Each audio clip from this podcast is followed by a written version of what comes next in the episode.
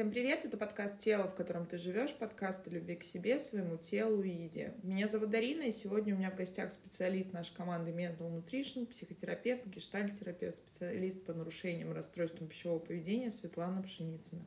Свет, привет! Привет, Дарин, привет, слушатель.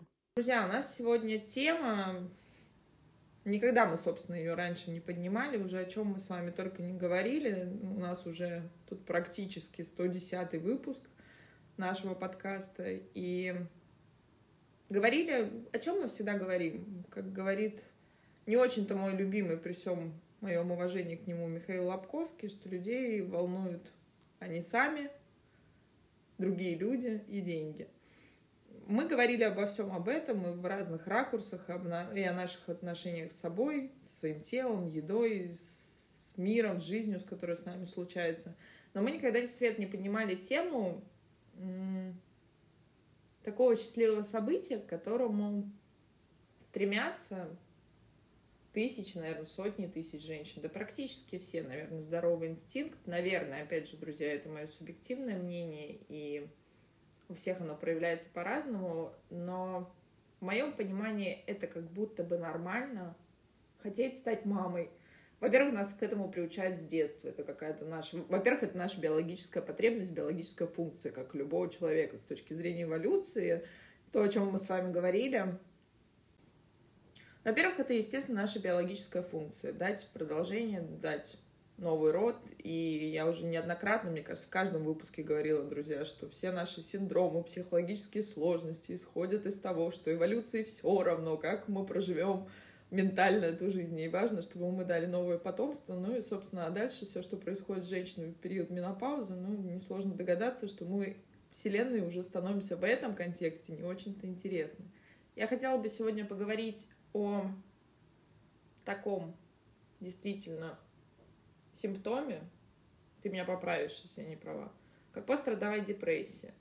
И эта тема, мне кажется, не менее стыдная, чем вопросы расстройств пищевого поведения, вопросы каких-то психологических трудностей, о которых сложно говорить женщинам, это вопрос отношений со своим телом, потому что это настолько, рождение ребенка настолько радостное событие, и нам это культивируют, что то, что вы произвели на свет, то, что мама выносила, ждала 9 месяцев, родила, то она, ну, как минимум, должна светиться от счастья, и ничего страшного, что она не спит, и ничего страшного, что ее тело претерпевает какие-то изменения естественные, друзья – а тут еще, с другой стороны, я в социальных сетях наблюдаю, как моя любимая, там, не знаю, актриса или какая-то там блогер, кто-то еще родила пятого ребенка и вышла, собственно, из роддома уже в форме, ну, как минимум в такой же, а может быть и лучше, чем как было до этого пятого ребенка. И тут поднимается очень сложное чувство, в которое страшно признаться себе, не то что пойти к специалисту. Про что это? Давай сегодня попробуем поговорить, что такое вообще пострадовая депрессия и всегда ли она была, или это какой-то новый модный тренд, или вообще про что это, собственно? Слушай, мне кажется, пострадовая депрессия была всегда и везде. Просто когда-то она меньше о ней звучала, когда-то больше. Ну, потому что всегда культ ребенка так превозносился, и условно э, ты должна чувствовать счастье. Да сфига ли я должна чувствовать счастье-то? Ну, вот прям вот так. Откуда оно на меня так свалилось? -то? У меня там гормоны мне вынесли все, чтобы я спокойно могла родить. А потом-то? А потом-то я попадаю в яму. И практически каждая женщина после родов попадает в снижение. Но кто-то это может попасть в какой-нибудь бэби-блюз, ну это условно, да, такое, ну такой, такой сплин, такая э, непонимание, легкая грусть условно. Кто-то может попасть в сильную депрессию. И здесь надо различать. У тебя что? У тебя вот ну, небольшая там, скажем так, небольшая, депрессия небольшая степень, с которой можно справиться, да, там, без помощи врачей, а с помощью родственников, с помощью себя и вытащить. Или это прям глубочайшая депрессия, которая может привести к крайне неприятным последствиям, как для тебя, так и для ребенка. Ну, то есть, отвечая на твой вопрос, мне кажется, да, такая или иная степень есть у всех. Но вот мне сразу хочется задать тебе вопрос. Вот в период, соответственно, это действительно огромные изменение — это огромное событие в жизни каждой женщины. И давайте, друзья, возьмем исходный, условно говоря, вариант, что это беременность долгожданная, запланированная. Ну, в общем-то, как минимум, женщина находится в том состоянии, когда она ждет, хочет этого ребенка и находится в относительном условном, друзья, покое. Тут поднимается чувство какого-то предвкушения, естественно, страха. Это вот то самое приятное, условно говоря, ожидание, которое, естественно, сопровождается физическими, не самыми физиологическими приятными симптомами у большинства все-таки женщин, опираясь на опыт моих знакомых, моего окружения, как это вообще про понятие «жить». То есть понятно, что это вызывает ряд сложностей, потому что на уровне физиологии, на уровне гормонов у нас происходит огромная перестройка. И после беременности, естественно, этот процесс также восстанавливается, на это требуется время. Тут поднимается, опять же, вот есть, условно говоря, социумом одобряемые эмоции, это вот эти милые беременяшки, по-другому, друзья, я надеюсь, никого не обижу, не могу их назвать, вот эти прекрасные девушки, которые всегда вызывают какое-то умиление, какую-то как будто бы они какие-то немножко неловкие, неуклюжие. Это всегда вызывает вот у каждого человека, мне кажется, все-таки инстинктивно, опять же, друзья, не забываем, что мы все-таки с вами биологические виды, не только там какие-то прокачанные, подключившиеся к каналу, вызывает умиление. А с другой стороны, есть женщины, у которых уже на этапе беременности поднимаются очень смешанные чувства. То есть там как будто бы много страха, там как будто бы много неуверенности в своих силах. Мой вопрос к тебе, есть ли, условно говоря, предикторы того, разовьется ли у меня после, пострадовая депрессия или нет? Зависит ли это от моего психологического состояния? То есть вот какие здесь, может быть, что-то обозначить, какие-то маркеры? Потому что мы, был выпуск с Екатериной Туркиной о том, что насколько проработана мама к моменту, там, условно говоря, зачатия, насколько, потому что все, что, друзья, наш, в нас происходит, наш ребенок считывает. Он не только ест яблоко, условно говоря, которое вы едите во время беременности, или там, я не знаю, огурцы в перемешку с клубникой и мороженым, но он еще и чувствует все, что, все эмоции и все чувства, которые проживаете вы в этот момент. И большинство травм, очень много с точки зрения психотерапии – также выкорчевываются даже с уровня пренатала. Этим занимаются отдельные специалисты, но тем не менее, тот самый так называемый регресс, он работает, и очень для многих он является эффективным. И там как раз-таки про те неприятные чувства, неприятные эмоции, которые переживает мама именно в период беременности. Вот как здесь это работает? А вот ты знаешь, ну, исходя из исследований, если мы говорим о пострадовой депрессии, это прям невозможно сказать. Если ты менее подготовлен, то потом, когда рожается ребенок, у тебя точно разовьется ну, какая-то да, там, депрессия да, или какой-то сниж. А не факт. Потому что есть такие восторженные будущие мамы, которые как-то рисуют в себе, как в книжках или как им э, там в фильмах, да, как это все красиво, какая она мама, и как это все там условно легко, как она будет делать э, с ребенком там какие-то вещи, как это будет ей приносить радость. Но реальность другая. Реальность совсем другая. Ребенок просыпается, когда он сам просыпается. Ребенок мучается газами, зубками, не знаю, там еще какими-то вещами и кричит, когда она там хочет спать. И сталкиваясь с этой реальностью, ну, то есть происходит гораздо больший разрыв между реальностью и ожиданием. Чем больше разрыв, тем больше шансов э, попасть в депрессию. Тем больше шансов. Поэтому прям говорить, что те, кто менее готов или менее хочет, или у кого больше напряжения в момент беременности, я бы не стала прям так. Касаемо депрессии, ведь действительно тема пострадовой депрессии, она не особо-то изучена. Да, они говорят, но это какое-то именно нарицательное. Именно поэтому тут я, наверное, в сегодняшнем выпуске, друзья, буду действительно докапываться и мучить в этом вопросе, утрированно говорю Светлану, потому что мне важно прежде всего показать и вам, и как-то, наверное, утилизировать и нейтрализовать некий стыд волнений и непонимания вокруг этой темы. Вот хорошо, развивается пострадовая депрессия. Вот условно говоря, о чем она, Свет? Она о напряжении, она о гиперзадачности, о том, что также у женщин присутствует страх, вот как мужчины боятся, условно говоря, детей трогать там или держать.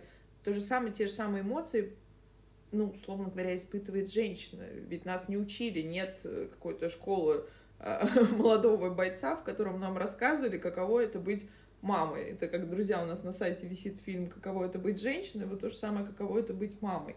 И тут вот логичный вопрос. Про что эта депрессия? Про то, что моя жизнь поменялась в корне на 360 градусов, и я с ней не справляюсь, я не понимаю, как жить в этих условиях? Или про то, что я устала, или про то, что не будет как раньше, или про то, что я выгляжу. Про что вот это все? Слушай, ну, наверное, про все. Ну, про все в комплексе. Было бы про что-то про одно, это было бы легче. А тут про все в комплексе. Во-первых, правда, моя жизнь поменялась, ну давай, ладно, не на 360, но на 180 точно. И там, где я была одна, теперь нас двое. А еще, если я привыкла все-таки общаться со взрослыми людьми, которые могут сказать, чего они хотят, что у них болит, и они могут сами там условно сходить в туалет и вытереть себе попу, то тут есть э, маленький человек, который ничего этого не может. И ответственность за него ложится на меня. А я, собственно говоря, сама не очень понимаю, особенно если это первенец, а чего надо делать-то? Э, я что-то жду счастья нахлынувшей материнской любви, а ведь ее может не случиться сразу. Ну, по-честному, у меня с первым ребенком пришла вот эта материнская любовь, ну, месяцем к трем ее, когда она родилась. То есть до трех месяцев, я помню точно, я жила очень автоматически. Грудь, памперс, гулять. Грудь, памперс, гулять. И мой день, э, моя жизнь превратилась в такой механистический день сурка. У меня разница была только, в какой магазин я сегодня пойду с коляской гулять? В ближнюю пятерочку или в дальний магнит? Или вообще позволю себе променад и дойду до рынка? Ну, вот такая вот была только разница. Жить в таких условиях, ну, для психики сложно. А если еще не поддерживающее окружение, которое не говорит, слушай, ты, наверное, устала, да? Ну, может, ты поспишь? Я посижу с ребенком, я погуляю с ним, я так куда-то схожу. Если еще такого нет, вообще тяжело. А если в моей голове еще сидит установка «я ж мать, я сейчас как совсем справлюсь», до меня справлялись, и я совсем справлюсь. Как так можно не справиться со своим ребенком? Вот эта установка, ну, жесточайшая, которая идет, по-моему, из поколения в поколение. Все справлялись, и ты должна. А еще должна там э, накинуться одеялом любви и еще это делать с каким-то счастьем. А что делать, если ни любви, ни счастья, ни, ни сил, вообще ничего нет? Но надо что-то делать. И если никто не помогает, Никто даже не говорит. Ну, то есть, понимаешь, здесь должна быть активная, деятельная помощь, потому что молодой маме, ну, прям сильно-сильно сложно. Если этой деятельной помощи нет, то мать начинает, ну, условно, наверное, загибаться. Она начинает точно не справляться, но она же не может признаться, что она плохая мать. Мы же что видим? да, с картинок там из интернета и все, и точно, как ты говорила, когда выходят из роддома еще в лучшей форме, чем зашли туда. Ну, блин, ну нереальная же история. Ну, чисто физиологически нереальная история. Ну, если у меня 9 месяцев тело менялось, ну, как оно за там, за 2, за 3 дня, или там, ну, не знаю, ну, за месяц, за два, особенно если я в одиночестве. Нет, есть такие, есть такие. Вот я лично знаю двух девушек, которые, правда, которые э, вошли в форму, ну, вообще моментально, как-то так у них случилось. Но все равно ни день, ни два, ни три, ни месяц, чуть больше. А во всем-то остальном они же начинают, мы начинаем себя ругать. Что я за плохая мать? А что за такое случилось? А все нормальные, а я ненормальная. А еще эта история, знаешь, когда днем бегаешь, бегаешь, бегаешь, бегаешь с ребенком, Ну, вообще не понимаешь, куда бегаешь. Ну, вот бег по кругу такой. Покормить, приготовить, а потом, когда он начинает уже не грудь сосать, уже начинаешь ему что-то какие-то пюрешки, там еще что-то. Ну, это же масса времени. И там хорошо, если ты там сама поешь потом. Ну, то есть такое забивание на свои физиологические потребности. Не то, что уж душевные. Да? Психологические потребности вообще уходят на какой-то дальний план. И когда ты начинаешь забивать уже на свои физиологические потребности, ребенок, например, засыпает в 10 или в 11 вечера, а ты такой хоп к холодильнику. И есть. И прям и есть. И есть за весь день. Ну, к чему это приводит, примерно представляешь, да? То есть фигура нифига не входит в норму. Фигура не входит в норму, ты потом смотришь на себя в зеркало и думаешь, да блин, я устала, я не могу, я не понимаю, что делать с этим ребенком, потому что, ну, он же мой ребенок, все же справляются, я должна. Э, надо бы, конечно, попросить о помощи, а у кого попросишь помощи? Хорошо, если бабушка есть включенная, ну, мама, да, вот включенная. А если она условно, ой, да ладно, чего там у тебя? Я ж тебя вырастила. Еще похуже было, ни памперсов нифига не было. А сейчас что тебе? Что хоть ты ленишься-то? Иди, лентяйка, и вообще. Да. И муж, который типа, я работал, ты сидишь дома. Ну, это такой вариант. Есть вариант, да, давай погуляю или там что-то. Ну, тут хотя бы у тебя там есть полтора-два часа. Э, уже плюс. А если этого еще всего и нет? Но есть какое-то ощущение, что я должна, я должна, я же хорошая мама, я должна справиться. И бедные девушки, ну прям бедные, бедные, мне жалко, жалко, жалко, что вы не просите помощи. Ну, я слышу, понимаю, что, может, и не у кого, но хотя бы у себе подобных, что ли. Мужу чаще говорит, слушай, не, не плакать, как они начинают, да. Если девушка начинает плакать, они начинают, мужчины часто говорить, что ты ноешь? Вон у Петьки. У Петьки жена двойню родила и справляется. Блин. Мне вот эти сравнения всегда очень тяжелы. И эта девушка впадает в депрессию. Депрессия уже даже, может, и не пострадовую, она просто все в комплексе. Потому что она понимает, что она сама не справляется. И фигура далеко не та. И реальность, которую она рисовала, вот эту сказочную, прекрасную, волшебную семью с маленьким ребеночком. И что все это не так. Но вряд ли она думает, что вообще-то все так, как должно быть. Скорее всего, она начинает думать, значит, я какая-то, ну, какая-то не такая. Со мной что-то не так. Со мной что-то не так, со мной что-то, я какая-то, ну, неуспешная. И чаще всего бегом к холодильнику. Чаще всего.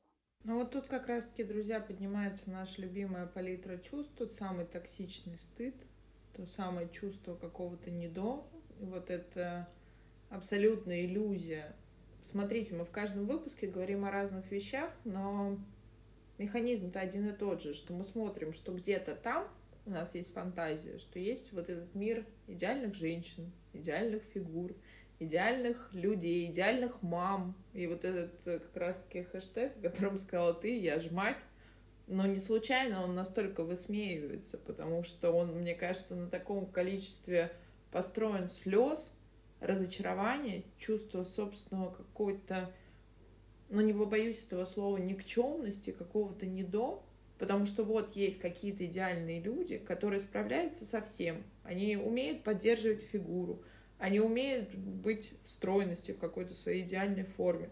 У них они многодетные мамы, они прекрасно справляются. Более того, потом эти дети вырастают и становятся, ну, как минимум, куда-то очень близко к Моцарту. Но опять же, друзья, ключевое слово, возвращаемся чуть-чуть назад, это наша фантазия, потому что то, что видим мы, и, безусловно, мы, как знаете, той самой правильной стороной медали всегда пытаемся повернуться к друг другу. И это и говоря о соцсетях, и говоря о том конфетно-букетном периоде, когда мы пытаемся понравиться друг другу. Это все про это. А потом случается реальная жизнь. Это то, о чем говоришь ты, что я не успеваю, я не справляюсь, а если нет поддерживающего окружения, которое понимает, а все-таки физиологически и также эволюционно природы задуманного мужчины нет как такового сильного мужского инстинкта, вот именно отцовского, поначалу особенно. Он не воспринимает. Для него это прекрасно. Да, есть сейчас много осознанных мужчин, которые, собственно, вовлекаются в процесс, начинают э, участие в родах, это, да, семейные как раз-таки парные роды, заканчивая тем, что они полностью хотят погружаться в процесс нахождения с ребенком. Но так бывает не всегда. И не потому, что мужчины, вот тут я знаю, что вы нас слушаете сейчас э, с вилами, собственно, на нас. Нет, не потому, что вы какие-то не такие, а потому что понятно, что ваша функция там зарабатывать в этот период, создавать даже не вопрос зарабатывания, а создавать вот ту спокойную, безопасную среду, чтобы женщина могла находиться с ребенком, потому что Действительно, для меня это очень болезненная история. Ты знаешь, наверное, просто как-то обывательски со стороны, зная потом терапевтические последствия этого всего, когда женщина не проводит времени с ребенком вот в этот важный период, потому что, увы, и к огромному сожалению, к огромной боли, не имеет такой возможности, она вынуждена выходить на работу, или она вынуждена, собственно, обеспечивать свою семью, обеспечивать ребенка. И, друзья, и здесь мы берем Безусловно, статистика в этом плане трагична. И это правда страшно, она действительно огромна. Но мне бы хотелось в этом выпуске вынести это все-таки за скобки. Это все-таки в этом случае исключение. А вот в вопросах все-таки депрессии, Свет, то есть там понятно, что там ведущее состояние все-таки по мне, так это стыд. Вот этот колоссальный стыд за то, что я не справляюсь, тут же мои внешние параметры меняются – то самое переедание к нам очень часто приходят э, девочки, клиентки, которые действительно начинают, у которых не было, мы уже рассказывали в предыдущих выпусках, что расстройство пищевого поведения. У кого-то оно зарождается, условно говоря, с первой диеты, это обычно подростковый возраст, когда я какая-то не такая, а вот Машка там из соседнего класса, у нее точеная фигура, а у меня растет попа, ноги и там живот, но не в тех плоскостях, как он должен быть, как мне бы так казалось. Зато грудь на месте, все так же ее нет. И с этого начинаются наши какие-то измывательства над собой. Во втором же случае, как раз-таки, зачастую, это происходит как способ отвлечения. Это способ, вот то время, которое я могу выделить на себя. И почему-то способ, там, условно говоря, принять ванну или, там, не знаю, сделать маску или какие-то способы позаботиться о себе, дать себе отдохнуть, они здесь не работают, потому что, безусловно, еда — это самый быстрый, понятный способ получения удовольствия. Очень короткого. Там очень быстро побегут на смену стыд, вина, самообвинение, чувство опять какого-то, что я какая-то не такая, и фигура у меня не такая. Но вот этот укол обезболивания, тот самый лидокаин, он все-таки на, на вот эти доли минут, он сработает как способ отвлечения. И мой вопрос, в чем все-таки вот как человек нас может слушать сейчас, условно говоря, которая мама, которая недавно родила, как понять, а нет ли у меня пострадовой депрессии? Вот про что это, какие маркеры? Ты знаешь, я просто сейчас быстро откликнусь насчет еды. Очень часто это даже бывает не про удовольствие, а просто про возможность поесть. А там, там стопор снимается уже такой. Ну, это не просто, а вот я целый день бегала, бегала, а вдруг я сейчас еще и поем, ой, да еще и хорошо мне стало. Ну, поэтому здесь может быть еще и такая история. Слушай, чаще всего маркеры э, сниженное настроение, постоянное чувство вины, потому что, ну, нам же еще что? Да, даже это не то, что нам, это эволюционно, да, где-то у нас там в головном мозге сидит – Женщина-мать должна рожать. Ну, условно, продолжительница рода. А я вот родила, да, и не чувствую этой радости, счастья и все. Я плохая мать. Ну, потому что и вот это «я плохая», после того, как общество нам из всего кричит, что дети – это счастье, ты должна чувствовать счастье, счастья нет, и, а, и вообще тогда что? Э, самое, самое такое важное, что я начинаю разочаровываться. Я начинаю чувствовать стыд, я начинаю чувствовать злость. в крайних э, степенях я начинаю чувствовать злость к ребенку, и я, ну, такую неконтролируемую агрессию к ребенку. Ну, вот он там кричит, я понимаю, что он там кричит там, пятый раз за ночь, и время три, и хочется спать, а невозможно. И вот эта неконтролируемая злость к ребенку. Или там уже я больше не могу, что воля, что неволя, как в сказке. Ну и крайняя степень, конечно, мысли самоубийства. Ну, они тоже есть. И при, после трудовой депрессии они вообще очень частые. Очень частые, потому что очень страшно признать, что я с функцией, наделенной меня природой, не справилась. А звучит в головах это примерно так что я там не просто там плохая, да, а я вот с этой функцией не справилась. А если я даже с этим не справляюсь, тогда, ну, мне вообще, что, какой? Ну, тут, ты знаешь, я даже тебя слушаю, у меня поднимается как будто бы огромный страх и огромное ну, такое экзистенциальное, на самом деле, глубинное разочарование, что действительно, если я не могу даже справиться, как будто бы, если я думаю, что я не могу даже справиться с такой функцией, которая, опять же, заложена мне природой, и социум активно мне это подогревает, начиная, друзья, с того, что всеми любимые бабушки, мамы, которые говорят, когда внуки, и не дай бог кто-то скажет. И тут, опять же, я хочу сказать, что это мое субъективное мнение – относительно этого вопроса каждый волен выбирать, как ему удобно. Да, есть биологическая функция, но мы все равно имеем первая свобода человека — это свобода выбора. Не дай бог сказать, что ты child-free, и, казалось бы, сейчас в этом современном мире абсолютно лояльном, абсолютно демократическом, особенно если взять европейское общество, друзья, кто нас слушает из Европы, из Америки, там это как будто бы окей, удобоваримо — попробуй в России сказать, что ты child-free. Подумают, что либо у тебя проблемы с деторождением, и это такое, такая защитная реакция, ну, либо ты как бы, ну, немножко куку. -ку. И я вот могу себе в своем подкасте позволить говорить вот в таких терминах. А также не забываем еще о том, что это для многих выстраданный ребенок, вымученный ребенок. И это могут быть ЭКО, это может быть не первая беременность, которые предыдущие были неудачные.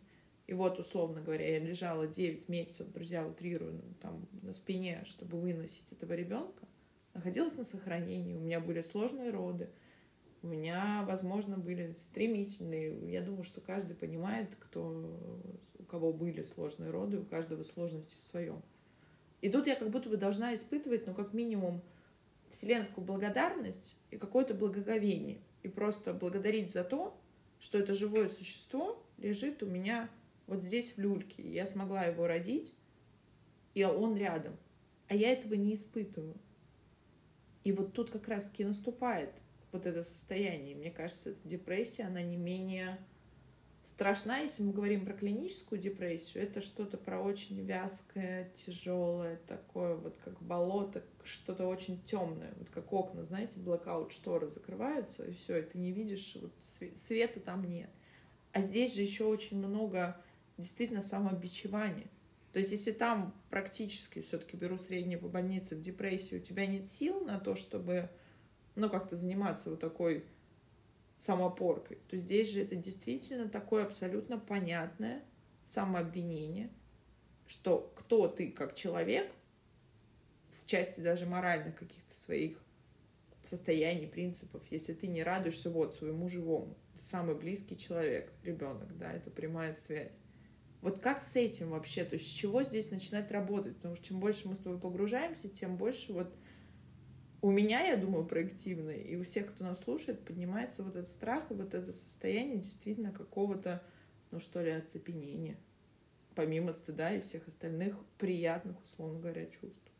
Да, потому что если, например, у тебя депрессия на фоне чего-либо другого, то это условно ну, принимается обществом. Да, уже нас гораздо меньше будет говорить, что ты просто лентяй, хотя тоже может быть. А если здесь то это как будто даже и произнести тяжело, да. У меня депрессия на фоне рождения ребенка. У меня родился ребенок, и, и я теперь, я не знаю чего, я не знаю как. Тут еще даже признаться сложно, да, и, и без боязни, без страха, что тебя обвинят. И в этом еще сложность. Хотя на самом деле, милые девочки, ну, говорите. Тут самое важное, ну, запрашивать помощь. Вообще в этой истории важно запрашивать помощь. Она не всегда может выглядеть... Ну, она должна быть деятельной, конечно, но иногда очень хорошо просто разделить. Разделить. Я не знаю где. В компании с такими же мамочками, э, с психологами, в групповой терапии, где угодно. Но разделить вот эту тяжесть, услышать и быть понятой. И понять, что ты не одна. Ты не одна такая. Еще, конечно, знаешь, вот этот перфекционизм нужно убирать. Потому что если я все время э, говорила, я хорошая хозяйка, у меня все дома чисто. Чисто, наглажено, еда готова, в общем, все прекрасно. Да. Но как-то нужно же понять, что а теперь ты не просто хозяйка, ты еще и мама. И это другие задачи. Жизнь ставит другие задачи там уже не очень должно быть актуально прям чистота пола. Ну, вот такого кристального. Там уже должно быть не очень актуально, вот как это не звучит, но сытость мужа. Там актуально ты и твой ребенок. Да, для семьи это в целом очень сложный период, потому что в этом актуальном моменте муж себя чувствовать может третьим лишним потому что он может чувствовать себя отброшенным, ненужным. Если до этого момента его жена или там девушка была в нем, ну, она заботилась как-то о нем, у них были общие интересы, общие цели, то с появлением ребенка она как будто отворачивается от него, но он отходит. То есть появля... получается треугольник, да? Он, жена и ребенок. И жена ну, мать, она объединена с ребенком больше, потому что ребенок без нее не выдержит, не сможет и не выживет. И тогда мужчина очень часто э, чувствует себя отдаленным, невостребованным, ненужным. Когда ко мне приходят на терапию, очень часто такие разговоры, что с тех пор, как она родила ребенка, она вся в нем, а я только как банкомат. Вот банкомат пришел, деньги отдал, и все. И, и ко мне нет интереса и ненужности. А если мы еще вспомним, что есть энный период воздержания от секса, после родов, естественно, да? М-м, тогда у него еще и это нехватка. И разводы в этом моменте очень чисты. Что требует от мужчины, наверное, большего понимания, большего принятия. И от женщины тоже требует понимания и принятия.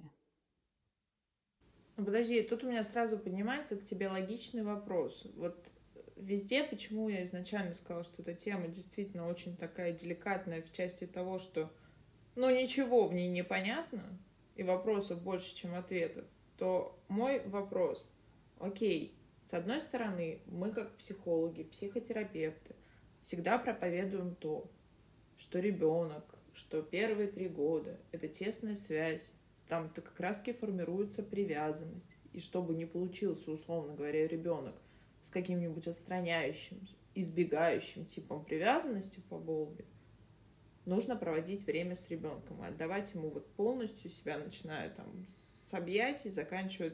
И тут мы не говорим не только о закрытии физиологических потребностей, а прежде всего вот этих психологических, которые формируются у ребенка в этот период.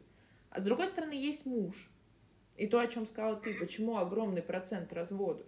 Потому что он действительно чувствует себя отстраненным. Это тот самый ребенок, который был раньше старший в семье, любимый, самый желанный, самый, собственно, в центре внимания, а тут появилось другое прекрасное существо, которое пока не вызывает в нем таких, ну, каких-то гипертрофированных теплых чувств. Друзья, опять же, возьму, есть мужчины, действительно, у которых этот инстинкт развит не менее, а где-то и более, чем у мамы, но что в целом как бы очень такое, ну, скорее исключение. Но вопрос же тут, тут задевается эго.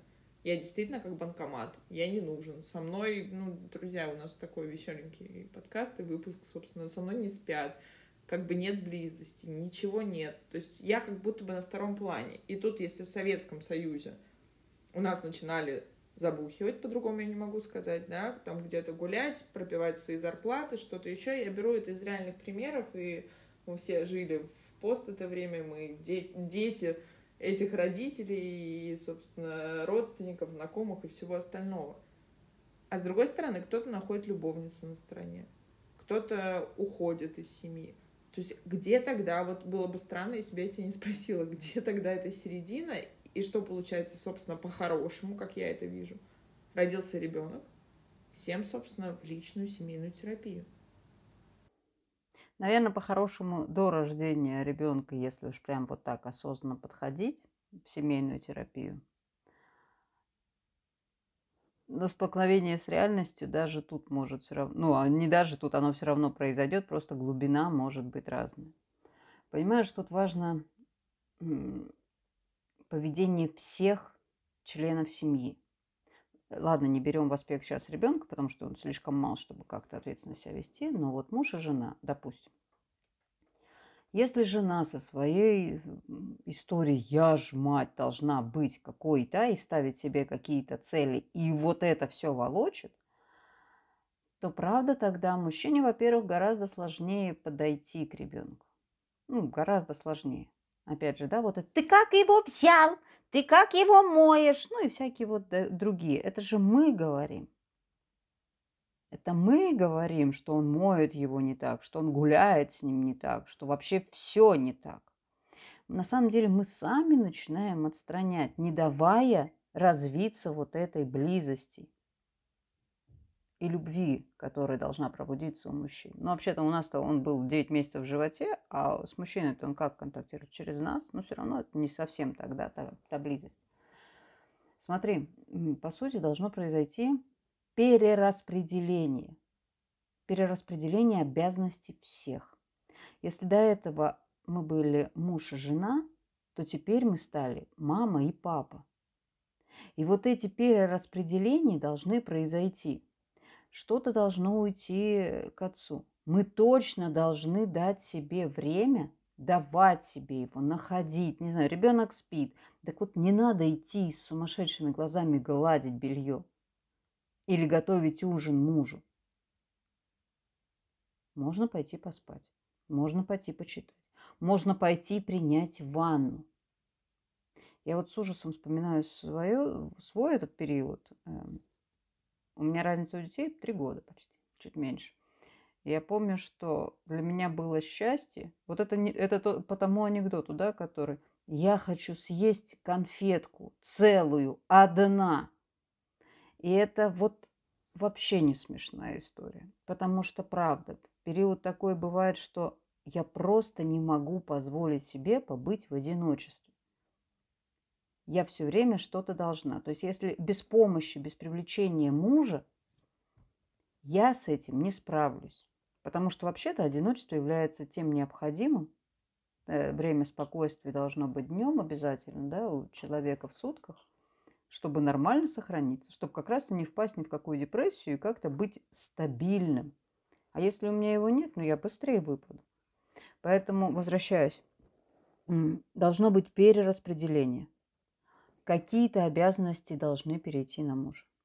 Что-то он точно должен делать. Да, он работает. Ну да, да. Но здесь тоже никак. Ну, то есть, понимаешь, женщина не вытянет. Ну, она вытянет, она все вытянет. Только зачем? Какими жертвами? Поэтому перераспределение должно произойти. Сегодня упоминала Лобковского. У нее такая фраза была. Э, там, что может сделать отец, да, для своей жены, дать ей выспаться. Вот дать ей выспаться. Да, сделать, дать ей элемент, чтобы она чувствовала счастье, чтобы она к ребенку-то подходила. Не состояние «я должна, я хорошая мать», и как зомбированный ежик, да? А прям с, ну, с радостью, счастьем, ладно, громко, но хотя бы не с нежеланием, не с чувством долга. Хотя бы не с этим чувством. И для этого она должна быть сама в состоянии, ну, в состоянии любви, да, слово. И это, ну вот, по сути, обязанность мужа. И если он будет вовлечен, то он и не будет чувствовать себя ну, каким-то третьим лишним. Обещала, друзья, что я сегодня буду кидать стрелы, закидывать Светлану и действительно пытать тебя по этому вопросу. Когда у меня подруга была беременна первым ребенком, точнее, она его родила, у нее были зачатки, скажем так. Вот опять же, я всегда говорю аккурат, быть аккуратнее со словами. Это не была пострадовая депрессия, но условную грустинку она там словила хорошую.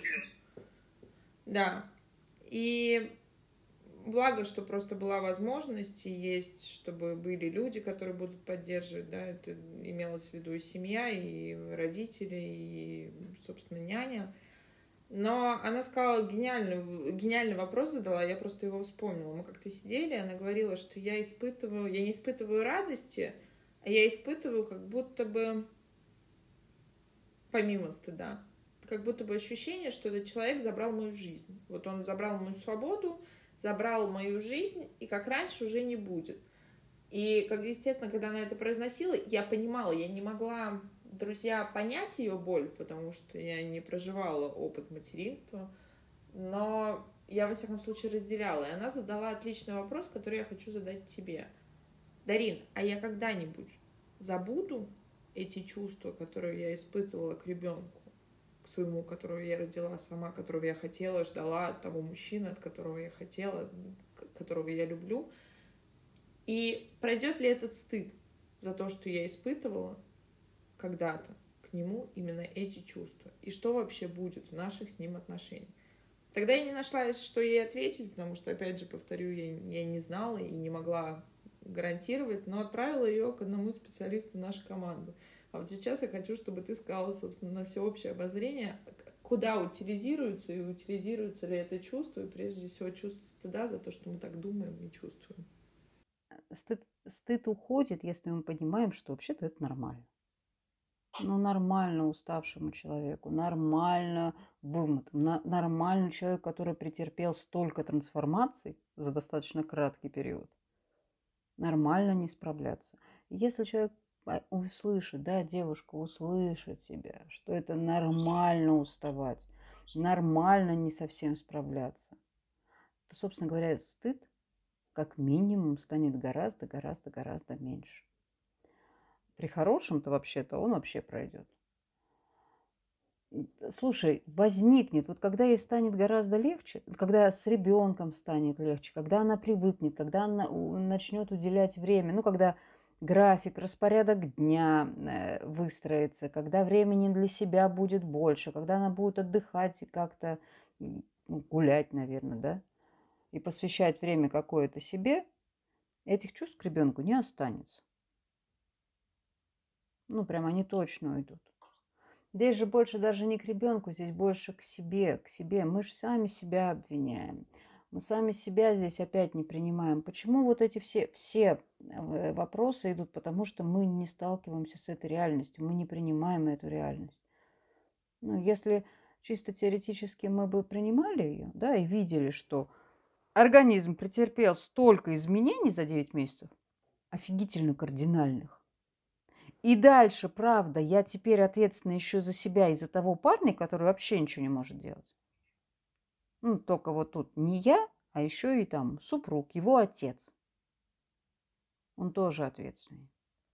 И если бы мы понимали грандиозность этих событий и проявляли к себе э, сочувствие и жалость, и серию «Солнышко мое», да пофиг на все – ты сытая, спокойная, ребенок сытый, спокойный. Все. Все прекрасно, больше бы не надо. Но мы же на этом не останавливаемся. А мы за счет своего вот этого ты спокойная, ты сытая, тебе хорошо, мы же там, ну нет, ребенок сыт, спокоен, да, ну а теперь пошли по квартире.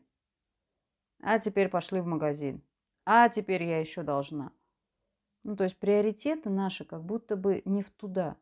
Ну, надо к себе, а мы их наружу.